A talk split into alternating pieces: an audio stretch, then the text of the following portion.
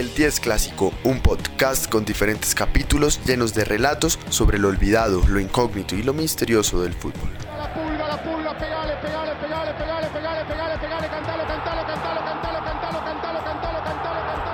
Un podcast hecho de futboleros para futboleros.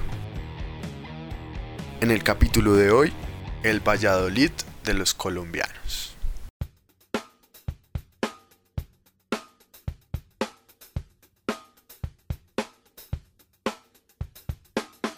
A lo largo de la historia del fútbol se han conocido equipos como el Milan de los Tulipanes, equipo multicampeón cuya base eran tres holandeses, la Italia Juve, que fracasó en el Mundial de Brasil, que era una selección compuesta por la gran mayoría de jugadores de la Juventus. Pero sin ir más lejos, en nuestro fútbol local podemos ver el Independiente Medellín, conocido como la Danza del Sol, ya que contaba con una gran cantidad de jugadores oriundos de la capital peruana y sus alrededores.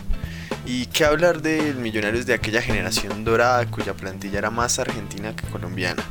Sin embargo, hay un equipo que se pierde en los anales de la historia del fútbol y que me atrevería a decir que solo lo recuerdan esa generación que disfrutó de la selección Colombia y del Mundial de Italia 90. Me refiero al Valladolid de los colombianos. Este proyecto futbolístico nace tras la gran participación de la selección Colombia en el Mundial de Italia, que deslumbró a los directivos de un equipo modesto del noroeste de España, que veían en Francisco Maturana el timonel que el Real Valladolid necesitaba para no descender a la segunda división en la temporada 90-91. En su primer año en el banquillo de un equipo europeo, el colombiano quien contó en su plantilla con Leonel Álvarez, volante de marca de la selección Colombia y campeón de Copa Libertadores con Atlético Nacional en el 89, por lo que él no era ajeno al DT, llevando a los blanquivioleta a una novena posición nada despreciable si se compara con la decimosexta de la temporada anterior. Con la confianza por lo alto y el fuerte rumor de una posible llegada al banquillo del Real Madrid, quien estaba interesado en contratar los servicios del director técnico colombiano, los directivos del Real Valladolid le dan más libertades a Pacho y este en el mercado de verano se refuerza con otros dos colombianos nada más y nada menos que el arquero René Guita, proveniente de Atlético Nacional, y Carlos el Pibe Valderrama, quien era el único jugador que tenía experiencia en Europa al llevar dos temporadas en el Montpellier de Francia, los cuales junto con Leonel y jugadores españoles que gozaban de cierto reconocimiento como Caminero, que era un canterano del Real Madrid y jugador de la selección española. También estaba Gregorio Goyo Fonseca, quien era jugador de la selección mayor de España y goleador del equipo. Y también estaba Onésimo Sánchez, que llegaba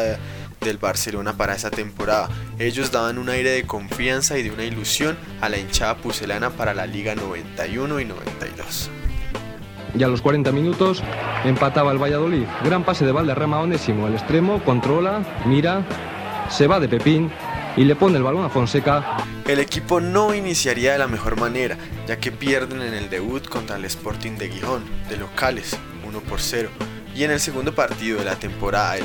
Valladolid de los colombianos se enfrentaba al todopoderoso Real Madrid en el mítico Santiago Bernabéu, partido que quedará en la memoria de los futboleros por algo ajeno a la táctica y a la pelota, ya que en un tiro de esquina, Michel, volante derecho del Real Madrid y de la selección española, toca en repetidas ocasiones la entrepierna del pibe Valderrama, una postal que incluso ha servido para realizar jocosas campañas de prevención en contra del cáncer testicular en Colombia. Sin embargo, en la parte futbolística este partido significó la segunda derrota por la mínima del equipo de Maturana.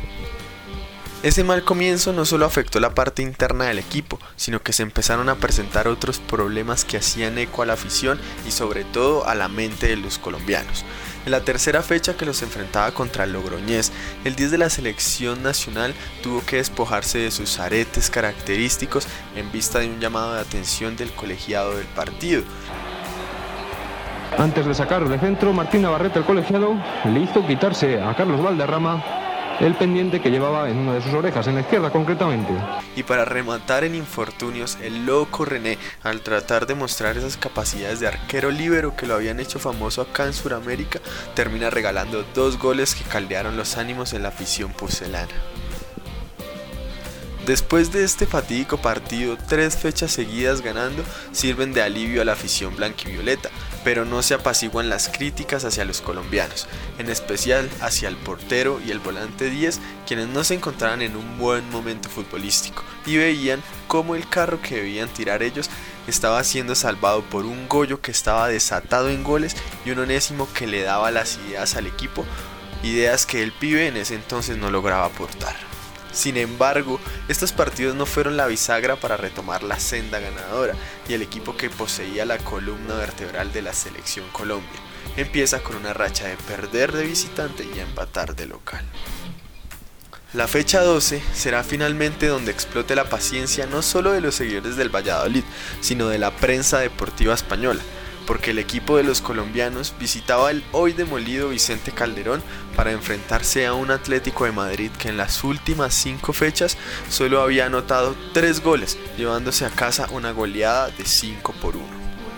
De ahí en adelante lo que se vendría es prácticamente un infierno para los jugadores connacionales. Desde las gradas del estadio del Valladolid que albergan a los ultras se empezaron a escuchar improperios para René como pásame un gramo, higuita, pásame un gramo, haciendo referencia a los problemas de narcotráfico existentes en nuestro país. A Valderrama la afición le recordaba el incidente con Michel coreando, Valderrama, Michel te ama, Valderrama, Michel te ama. Mientras Lionel, que había salido bien librado en fechas anteriores, tras una mano penal que cantó en el primer gol de la penosa derrota ante los colchoneros, entró en la lista negra. La prensa española incluso empezó a criticar hasta la manera de jugar y la apariencia de los colombianos. Tildaban a Higuita de delantero frustrado, de excéntrico y de ridículo. El diario ABC en 1991 escribía, abro comillas, cuando el portero de un equipo ingresa en el campo con una voltereta e inmediatamente después un compañero suyo, provisto de una pelambre de salsero de chamán idéntica a la de aquel, le atiza el balón con la mano en cuanto se lo encuentra en el área, es que hemos tenido la suerte de topar con algo muy especial. Ese algo muy especial aparece renglones más adelante definido como una auténtica fauna. El cronista Ignacio Torrijos agregaba, a la afición de Valladolid le han dado gato por liebre. Del mismo modo, Martín Narrillos, comentarista del país, señala que su apuesta por los suyos han sido tan descarada que no es extraño que se le acuse de favoritismo o imparcialidad, ahora que los resultados le son adversos al referirse a Maturana. El desagrado hacia los colombianos fue tanto que Pacho empezó a no alinearlos en los juegos de local, hasta que en la fecha antes de Navidad, donde empataron contra el Tenerife, René Guita anuncia que no va más en el equipo y regresa a Colombia, regresa a Atlético Nacional. Dos jornadas después, el equipo de Pacho visita al Barcelona en el Camp Nou y el partido solo sería un reflejo de lo que empieza mal, termina mal, ante una jugada del pibe que deja en buena posición a Lionel para rematar, pero Lionel es derribado y el colegiado no pita penalti. Y de esa jugada nace un gol para el equipo local, lo cual desata la rabia de los colombianos que tras increpar de manera irada al árbitro son expulsados. Después de este partido, Leonel saldría del equipo rumbo al América de Cali y el pibe pone rumbo al Independiente Medellín. Pacho Maturana es mantenido por los directivos a pesar de las críticas y tras tres meses sin ganar dan la sorpresa en casa y vencen al líder del campeonato Real Madrid por 2 a 1 sin embargo, las sirenas de quiebra, la falta de público y la salida de varios accionistas por los malos resultados se juntaron con un empate sin goles por la fecha 29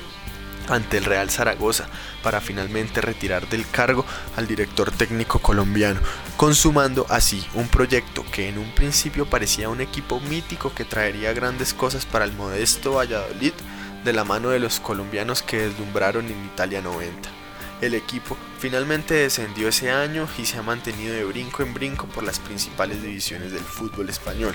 Actualmente es propiedad de la leyenda viviente Ronaldo Nazario, el fenómeno, el cual con una inyección de capital espera crear un proyecto deportivo que mantenga al Valladolid en primera división.